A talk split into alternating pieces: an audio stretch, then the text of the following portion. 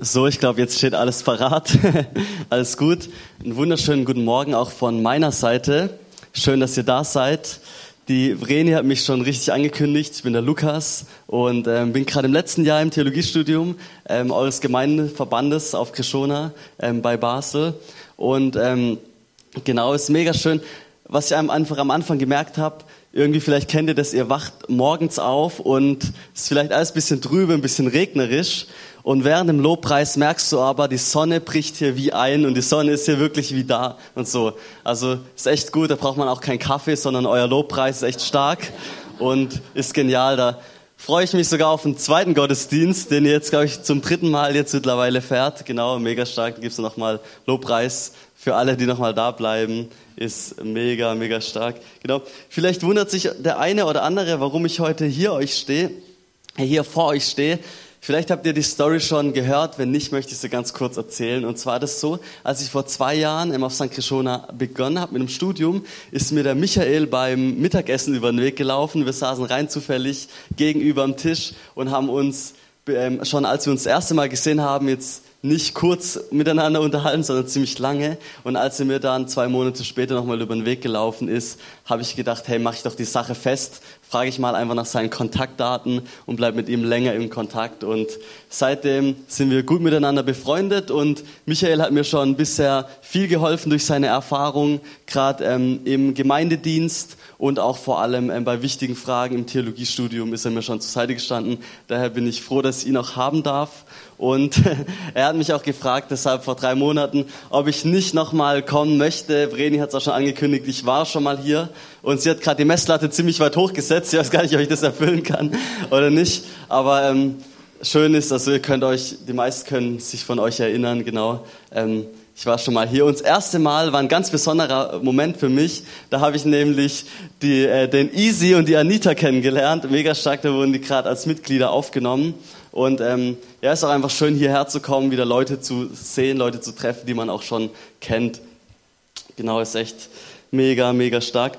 Und ähm, dem einen oder anderen ist schon aufgefallen von euch, man hört es an meiner Sprache, ich bin tatsächlich kein Schweizer, sondern ich komme aus dem etwas größeren Kanton über euch. genau. Kann man so sagen, oder? Kann man doch so sagen, aus einem etwas größeren Kanton. Ähm, genau, in dem man sich auch mal ein bisschen verlieren kann anhand der Größe. Genau, aus dem wunderschönen Baden-Württemberg. Das ist der Kanton, der direkt hier angrenzt diese Hälfte hier. Und ähm, dort komme ich aus dem ähm, schönen Schwabenländle, dem Gebiet bei Stuttgart. Ähm, vielleicht sagt es irgendjemandem was von hier, genau. Ach, natürlich, hier die, die Stuttgarter, genau, wir kennen uns, ähm, genau, und genau, stark, stark, genau, circa dreieinhalb bis vier Stunden mit dem Auto von hier. Genau, Zürich ist auch schön, muss man auf jeden Fall sagen. Ähm, ich muss auch ganz ehrlich sagen, es ist nicht so schlimm, wenn ihr vielleicht jetzt nicht so viel, beziehungsweise wenn, wenn ihr jetzt nicht so viel über Deutschland wisst, beziehungsweise wo Stuttgart liegt. Ich glaube, das wissen die meisten, weil es doch eher eine relativ bekanntere Stadt. Ähm, mir ging es so, als ich in die Schweiz gekommen bin, wusste ich nicht sehr viel über die Schweiz. Und als ich mal in Basel einkaufen war und mit einer Person, mit einer Schweizer Person geredet habe, habe ich ihr erzählt, weil ich das Wochenende davor in Zürich war, das erste Mal in Zürich in meinem Leben, und ich war zwei Wochen in Basel, habe ich dem Basler erzählt, wie schön in Zürich ist. Und, und und, der, und der, der Basler, der Basler, der schaut mich an und schüttelt mit dem Kopf und und im Nachhinein habe ich da irgendwie äh, verstanden, dass da so gewisse Spannungen gibt oder so. Also keine Ahnung, was ihr untereinander habt, ähm, aber irgendwie habe ich das Gefühl, wird in jedem Dorf ein anderer Dialekt geredet und dann, dann war ich mal im Wallis und habe gar niemanden verstanden beim Skifahren. Das war, das war ja, doch da, da erlebt man was hier in der Schweiz, aber es ist schön, es ist toll und es erweitert auf jeden Fall auch den Horizont. Und was ich wirklich genial finde, ganz kurz noch bevor die Predigt anfängt, ich hoffe, ich überziehe nicht, ansonsten könnt ihr euch beschweren bei Michael, nein Spaß. Er hat mich nämlich eingeladen, also alles geht heute auf seinen Nacken. War ein kleiner Spaß. Ähm, es ist wirklich so, man kommt nach Zürich, egal wo man hinkommt, es sind ähm, Menschen, die beten Jesus Christus an und wir sind alles, ich sag mal so, one family in Jesus Christ, wir sind alles eine Familie und es ist auch schön, hier zu sein mit Leuten, die man teils vom Sehen kennt, teils gar nicht kennt und gemeinsam Jesus anzubeten. Das ist richtig schön, das ist mega stark. Und ähm, um dieses Thema soll es heute auch gehen sozusagen um das Thema Gemeinde an sich und auch um das Thema Liebe. Aber keine Sorge, ich halte euch jetzt keinen Ehevortrag oder so. Da bin ich, glaube ich, in meinen 22 Jahren noch ein bisschen zu unerfahren und verheiratet bin ich auch nicht. Genau. Also, ja, genau, nur mal so. Zu, ähm, genau, also, dass ihr da auf jeden Fall ähm, nicht denkt, ich, ich, ich mache jetzt einen Ehevorbereitungskurs für euch. Okay, stark. Ähm, es gibt eine Frage, die mich beschäftigt, seit ich 16 bin und seit ich mit Jesus unterwegs bin, seit ich 16 bin. Und es ist die Frage, wie bekomme ich ein brennendes Herz für Jesus und im Umkehrschluss, wie komme ich zu diesem brennenden Herz für Jesus zurück, wenn ich dieses Mal verloren habe?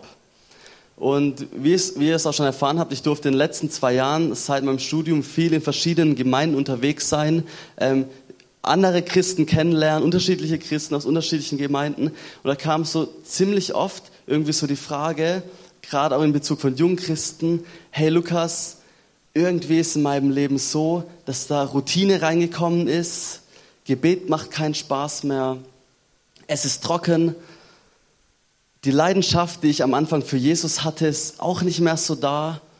Und irgendwie habe ich so die erste Liebe verloren. Das ist oft so diese Formulation, die erste Liebe verloren.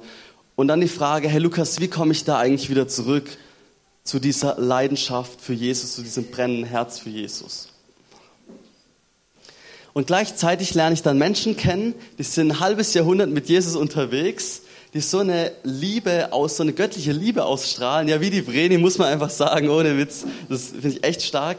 Und ähm, die zu mir sagen, hey Lukas, in meiner Beziehung ist es wie mit meiner Frau oder wie mit meinem Mann.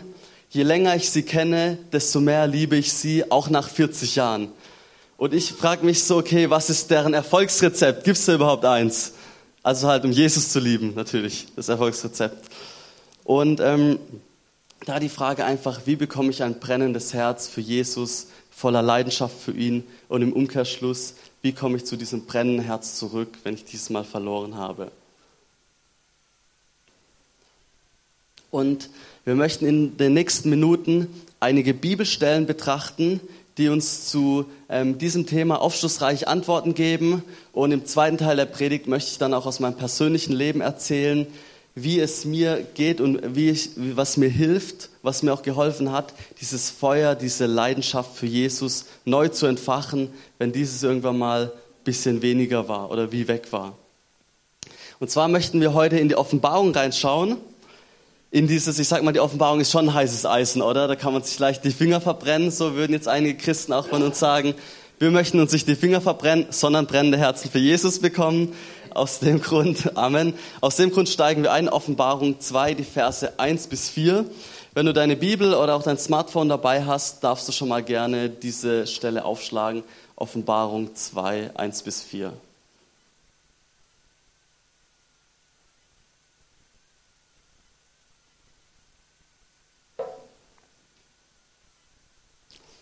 Und dort lesen wir vier Verse vom ersten Brief der sieben Sendschreiben. Es gibt sieben Briefe an die Gemeinden in der römischen Provinz Asia, der heutigen Westtürkei, die Jesus seinem Jünger, dem Johannes, diktiert hat.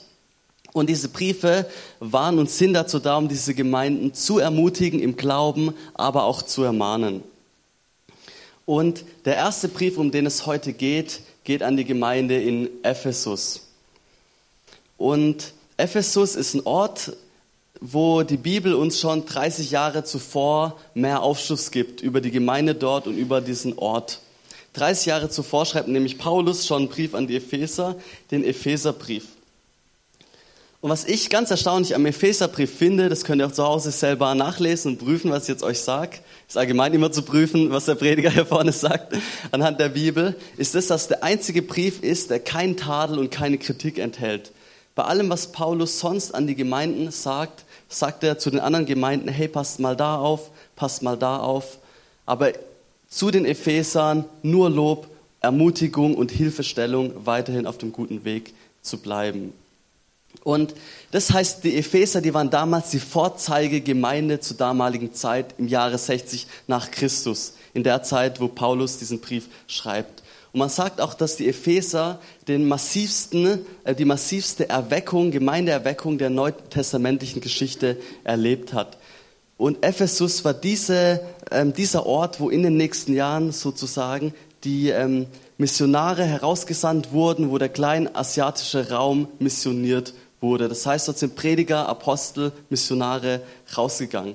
Und nun 30 Jahre später, 30 Jahre nach dieser Erweckung, schreibt, diktiert Jesus dem Johannes folgende Worte. Und Jesus sagt zu diesem, zu diesem Erweckungszentrum, zu dieser theologischen Hochburg, Burg würde man heute vielleicht sagen, oder auch zu dieser Missionszentrale, sagt er folgende Worte. Offenbarung 2, die Verse 1 bis 4. Und dem Engel der Gemeinde in Ephesus schreibe, so geht der, der die sieben Sterne in seiner rechten Hand hält, der mitten unter den sieben goldenen Leuchtern einhergeht. Es so sagt er, Entschuldigung. Ich kenne deine Werke und deine Mühe und deine Ausdauer. Entschuldigung, ich kenne deine Werke und deine Mühe und deine Ausdauer und weiß, dass du die Bösen nicht ertragen hast. Und du hast die geprüft, die sich als Apostel ausgeben, es aber nicht sind, und hast sie als Lügner entlarvt und hast viel ertragen und Ausdauer bewiesen, und um meines Namens willen hast du dich abgemüht und dich nicht entmutigen lassen. Aber ich habe gegen dich, dass du die erste Liebe verlassen hast.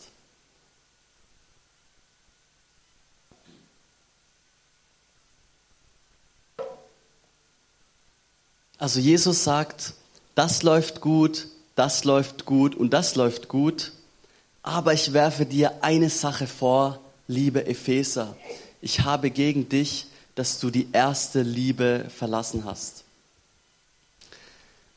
Ich habe damals mit 16, die, ähm, als ich die Realschule abgeschlossen habe, oder mittlere Reife heißt es bei uns in Deutschland, da habe ich eine kaufmännische Ausbildung angefangen, drei Jahre lang. Und ähm, in diesen drei Jahren kam mal ein Kollege zu mir, der hat was ganz Lustiges gesagt, da erinnere ich mich noch heute gut dran. Er hat zu mir gesagt, hey Lukas, also ich saß da so am Tisch denken wir nichts dabei, kommt er irgendwie so um den PC, so herumgeschlichen, ganz spitzbübisch, kommt er her, ich denke mir so, okay, Adnan, ist alles okay?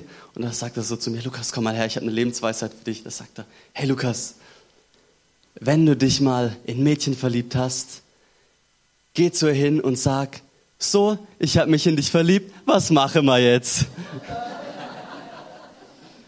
und dieser Spruch ist ja jetzt nicht so eine krasse Weisheit. Ich weiß nicht, ich würde es vielleicht eher anders da machen oder so. Aber er hat so gemeint, immer mit den Fakten, die du vor dir hast, musst du gut wirtschaften, musst du gut handeln. Lukas, du bist Kaufmann, du musst es alles richtig gut vermarkten und immer weise handeln bei den Entscheidungen, die du machst. Und wir möchten uns jetzt auch heute fragen, was machen wir jetzt eigentlich mit diesen Fakten? Wir heute und auch, was konnten die Epheser damals machen mit dem, was Jesus zu ihnen gesagt hat? dass ihr, dass sie die erste Liebe verlassen hat. Wie können wir das anwenden, ganz praktisch auf jeden von uns, aber auch auf euch, beziehungsweise als Gemeinde und auch uns als weltweite Christenheit, als eine Gemeinde. Was machen wir jetzt mit diesen Fakten? Irgendwie ist die erste Liebe, die Leidenschaft, die man mal hatte für Jesus, irgendwie wie weg. Und aus diesem Grund nenne ich diese Predigt wie folgendermaßen.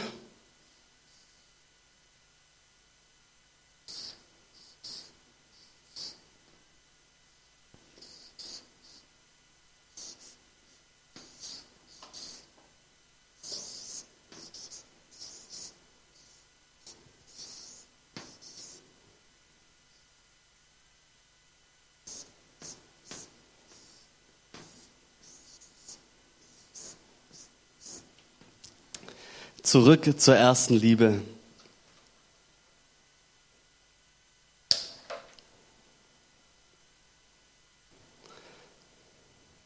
Und wisst ihr, ihr Lieben, als ich mich im September 2013 nach einem Jugendgottesdienst in Stuttgart bekehrt habe und mich entschieden habe, in, mein, in ihn mein Leben einzuladen, hatte ich irgendwie so ein krasses Brennen für Jesus in meinem Herzen, habe gedacht, dieses Brennen, diese Leidenschaft, die ich jetzt für ihn verspüre, die wird konstant, kontinuierlich, mein Leben lang, genauso wie jetzt gerade, in diesem Moment, wo ich mich für ihn entschieden habe, anhaltend bleiben.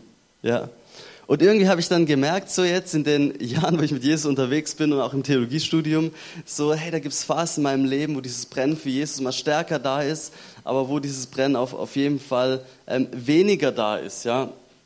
Und ähm, zurück zur ersten Liebe ist nicht nur ein Thema für Leute, die sagen, hey, irgendwie, mir fehlt jetzt gerade die Leidenschaft für Jesus und ich habe gerade mehr so ein Glaubenstief, sondern ähm, zurück zur ersten Liebe ist auch ein Thema für jeden von uns, der sagt, hey, ich bin gerade mit Jesus unterwegs und habe gerade einen Höhepunkt in meinem christlichen Leben, aber da können Zeiten kommen, wo dieses Brennen auch wieder weggeht, wo dieses Brennen nicht mehr da ist und wo diese erste Frische weggeht. Deswegen ist dieses Thema zurück zur ersten Liebe ein Thema, das uns alle betrifft und uns auch alle anspricht.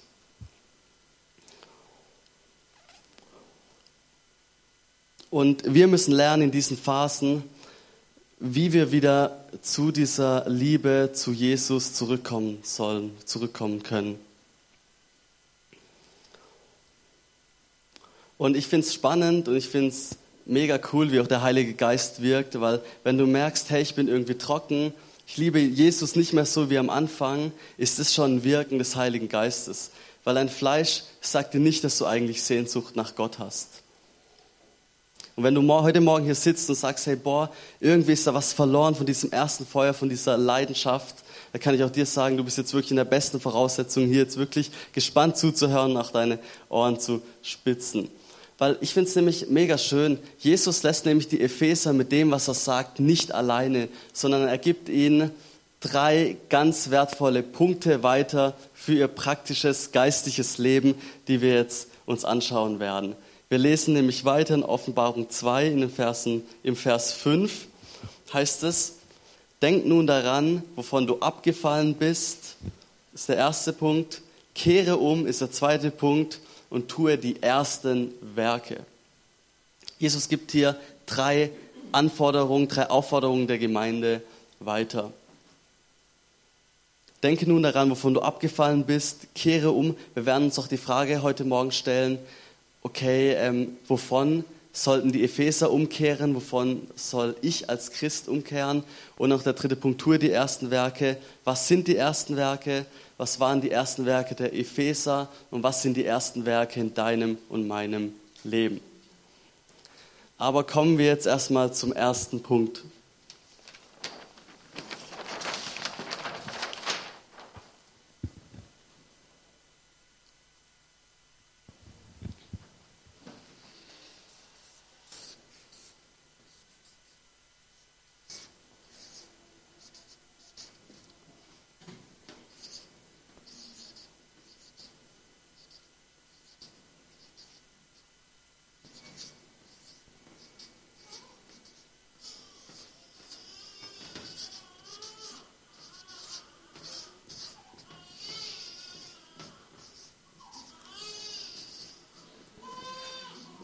Also, der erste Punkt, denke daran, wovon du abgefallen bist. Und ich finde es sehr spannend, was Jesus hier an massiv positivem, positiven den Ephesern sagt. Er sagt nämlich Folgendes nochmal zu ihnen. Ich springe nochmal rein in Offenbarung 2, äh, Offenbarung 4, nee, was war nochmal der Text? Offenbarung 2, Verse 2. Da heißt, das sagt nämlich Jesus, Folgendes zu ihnen. Er sagt, ich kenne deine Werke und deine Mühe und deine Ausdauer und weiß, dass du die Bösen nicht ertragen hast und hast die geprüft, die sich als Apostel ausgeben, es aber nicht sind und hast sie als Lügner entlarvt. Also lasst uns mal festhalten, was Jesus hier der Gemeinde sagt. Er sagt erstens, ich kenne deine Werke. Er sagt, liebe Gemeinde, ich weiß, was du alles tust. Dann sagt er zweitens, ich kenne deine Mühe. Er sagt, ich weiß nicht nur, dass du viel tust, sondern dass du es auch mit großem Einsatz und großer Hingabe tust. Drittens sagt er, ich kenne dein Ausharren. Das heißt, er sagt, du tust viel, aber du tust es auch mit Beständigkeit. Und das Vierte sagt er, du hast die geprüft, die sich als Apostel ausgegeben haben, es aber nicht sind und hast sie als Lügner entlarvt. Das heißt, du bist theologisch so fit, dass du sogar die Geister unterscheiden kannst in deiner Gemeinde. Und ich finde es wirklich massiv, was er da an Positivem sagt. Und er fährt fort und sagt, und hast viel ertragen und hast Ausdauer meines Namens willen und hast dich abgemüht und dich nicht entmutigen lassen. Und ich würde mal sagen, stell dir mal vor, wenn Jesus heute zu dir sagt, Michael, Easy, Peter, Raphael, ähm, wenn Jesus zu dir sagt, hey, du tust viel, du machst es mit großem Einsatz, du bist beständig darin, was du tust und du bist theologisch so fit, dass du die Wahrheit mit der Lüge unterscheiden kannst und du erträgst sogar noch Leiden für mich. Beziehe diese Punkte auch mal auf eine Gemeinde, dann würde, glaube ich, jeder von uns jetzt hier im Raum im Kopf nicken und würde sagen, es ist eine ziemlich gut funktionierende Gemeinde, oder? Yes, genau. Würden wir sagen. Und ich finde es aber spannend, dass Jesus das anders sieht. Er hat nämlich eine andere Definition von Erfolg. Und darf ich dir und mir heute eine ganz persönliche Frage stellen? Wenn du auf dein letztes Jahr zurückblickst, sind wir dann nicht alle in der Gefahr, laufen wir nicht alle in der Gefahr, dass wir sagen, hey, ich bin in dem, was ich tue, effektiver geworden. Ich bin in dem, was ich tue, erfolgreich geworden, erfolgreicher geworden. Ich bin in dem, was ich tue, konsequenter geworden. Und ich bin in dem, was ich tue, fitter geworden. Kenne aber Jesus weniger als vor einem Jahr davor weil dein Dienst kann wachsen, deine Gruppe kann wachsen, aber wie sieht es mit deiner Liebe zu Jesus aus? Und deswegen hat Gott eine andere Definition für Erfolg. Ich, ich schreibe es euch mal hier hin.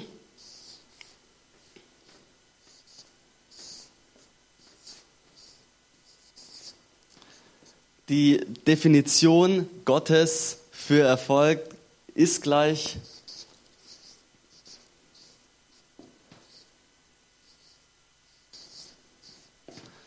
ist gleich verliebt.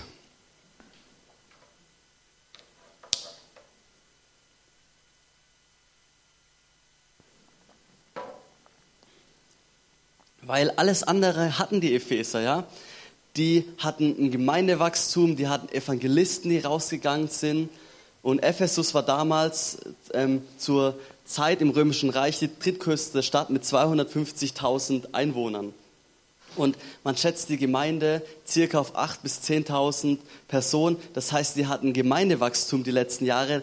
Da das durch die Decke geschossen, würde man jetzt hier sagen, äh, in Deutschland sagen. Ähm, das ist wirklich durch die Decke geschossen. Und Jesus sagt aber, du bist von einer Höhe runtergefallen, auch wenn das, was du jetzt hast, großartig aussieht. Das war der erste Punkt.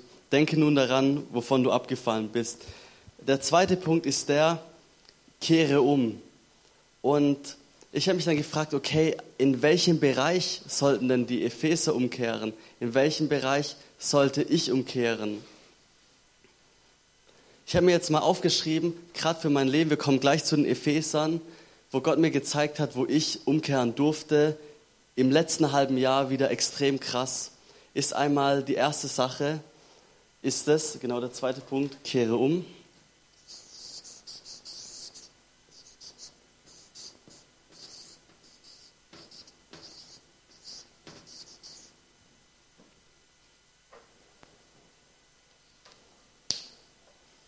Kehre um ist der erste Punkt, eine falsche Perspektive.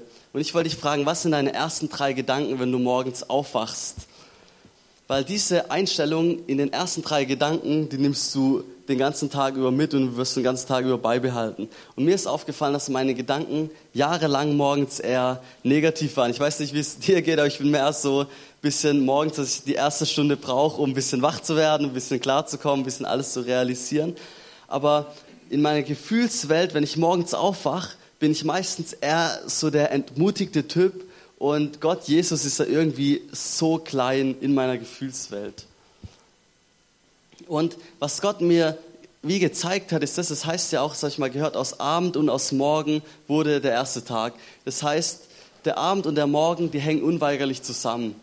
Und ich habe irgendwie gemerkt, okay, natürlich ist es jetzt nicht schlecht, abends noch in Instagram irgendwie zu chillen und einfach mal ein bisschen in WhatsApp noch abzuhängen und zu gucken, hey, was schreiben die ganzen Gruppen und ein bisschen rumzusurfen oder so. Aber ich habe gemerkt, das, was ich abends sozusagen konsumiere, das tut sich wie am nächsten Morgen, wenn ich aufwache, unweigerlich in meinem Kopf speichern. Und das ist dann meistens nicht irgendwie was Ermutigendes oder was, was so, wo ich sage, hey, das baut mich jetzt voll auf, sondern es ist meistens erst so, dass ich morgens aufstehe und diese Zusagen, die uns Gott in seinem Wort gibt, dass er da ist, dass er uns führt, dass er uns leitet, dass diese Zusagen wie weg sind und wie das andere, was ich konsumiert habe, wie das sozusagen überblendet.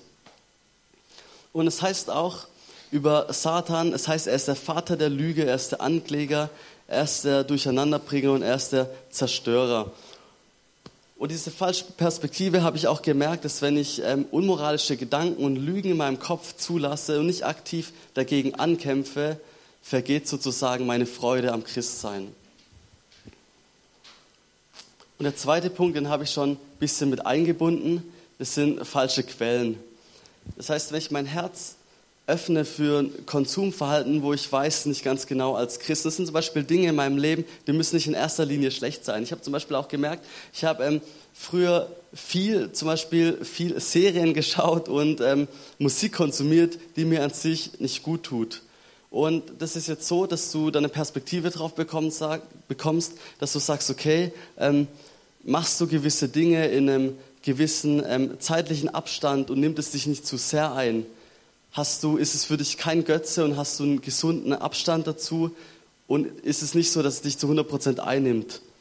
Dann ist was, das kannst du mit Gott selber ausmachen. Aber bei mir war es so, dadurch, dass ich so viel konsumiert habe, habe ich gemerkt, hey, irgendwie, dieses ganze Hollywood-Denken, das geht irgendwie so heftig in meinen Schädel rein. Und ich brauche irgendwie mehr Abstand von dem und muss wieder mehr die Bibel und das, was Gott sagt über Freundschaft, über Beziehung, über das, was er sich denkt für mein Leben, das wieder ganz neu hineinsprechen lassen muss, diese Realität, ja. Und ähm, ich vergleiche das auch wie mit Essen sozusagen, ja, dass uns Gott eigentlich wie so ein Fünf-Sterne-Gang anbietet, aber Fünf-Sterne-Menü anbietet, aber wenn ich die ganze Zeit nur mich mit Burger von Burger King oder von McDonalds fülle oder so, was ich auch mache in meiner Freizeit, also halt vom Essen her, muss ich echt gestehen, ja, ähm, macht man halt echt gerne. Es schmeckt halt einfach gut, ja. Aber halt, aber halt, ähm, also ich mache jetzt hier keine Werbung, ich bekomme keine Provision. Aber halt das geistlich gesehen sozusagen tu, dann ist es wie, da geht, vergeht mir eigentlich wieder Appetit auf gutes Essen, ja. Und so ist es auch, wo ich sage, wenn wir, wenn wir in erster Linie als Christen unsere Erholung in Dingen suchen, zum Beispiel Netflix, Amazon Prime oder ähm, bei, bei Musik die ganze Zeit, uns zu sehr volltrönen mit Musik, die jetzt nicht gut ist, ich meine jetzt nicht christliche Musik, dann ist es mir so, vergeht mir irgendwo die Freude am Bibellesen und an Beziehung, wie ich meine Zeit fülle. Und der dritte Punkt ist der, dass es jetzt eben heißt, und der dritte Punkt beschließt auch sozusagen den, den zweiten Punkt mit ein, was nämlich die ersten Werke sind, wovon die Epheser umkehren sollen.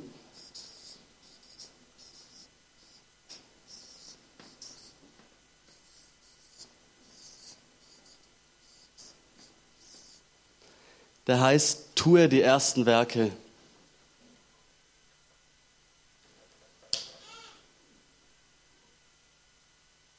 Und ich habe mich gefragt, okay, was sind jetzt die ersten? Oder das heißt auch in manchen Bibelübersetzungen, tue die früheren Werke. Was sind die früheren Werke? Und das heißt, mache einfach das, was du ganz am Anfang getan hast. Was habe ich am Anfang getan, als ich mich für Jesus bekehrt habe? Ich bin von allem, was mir die Lust und was mir die Freude an Jesus geraubt hat und mich in der Beziehung zwischen ihm und mir gestört hat, wie umgekehrt. Und ich glaube, ganz am Anfang tun wir schon großherzigere und radikalere Sachen als später. Weil ich glaube jetzt auch nicht an so ein ständiges Ding von Emotionen, aber ich glaube einen Zustand, ich glaube an einen Zustand, wo dein Herz wieder weiß, ich bin jetzt gerade nicht mit zwei oder drei Füßen im vierten oder fünften Kompromiss und eigentlich bin ich viel weiter weg als früher. Und die Band wird uns jetzt das vorspielen. Ähm, ein kleines Stück, der Bernie. Und ähm, in dieser Zeit möchte ich dir die Möglichkeit geben, über dein Leben nachzudenken, über die letzte Zeit mit Gott in deinem Leben nachzudenken und ähm, diese drei Punkte zu reflektieren. Einmal die Frage, kenne ich dich mehr, genauso gut oder weniger als vor einem Jahr? Und wenn so ist, dann Herr, zeig mir doch, welchen Schritt ich auch gehen darf, auch heute hier im Gottesdienst. Zwei Minuten wird uns die Band kurz was vorspielen. Ihr dürft in euch gehen, ihr dürft Jesus nochmal ganz bewusst fragen, kenne ich dich mehr, genauso gut oder weniger ein, vor einem Jahr? Und wenn nein, dann, äh, wenn ja, dann warum? Und danach werde ich noch abschließende Worte sagen.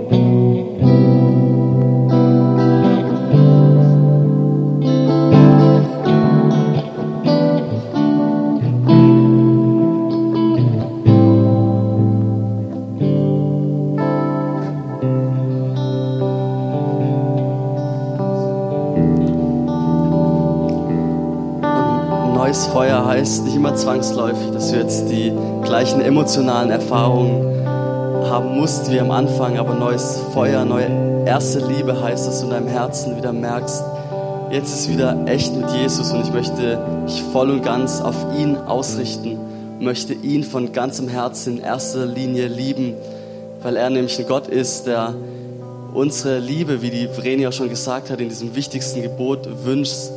Und er möchte nicht deine Leistung, er möchte nicht das, dass du sagst, ich muss mich jetzt zu 100% für dich investieren, sondern in erster Linie ist er ein Gott, der Beziehung und die Liebe wünscht. Und aus dieser Beziehung, aus dieser Liebe darfst du dann Dinge für ihn tun, Dinge für ihn machen.